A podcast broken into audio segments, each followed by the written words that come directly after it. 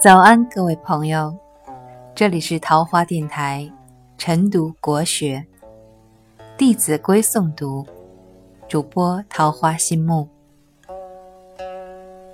是非宜勿轻诺，苟轻诺，进退错。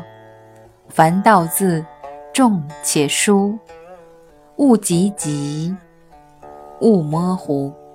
彼说长，此说短。不关己，勿闲管。这是说不恰当的事不能随便答应。如果轻易的许诺，会让自己进退两难。说话吐字要重而响亮，不能说得太快，也不能讲得含糊不清，让人听不明白。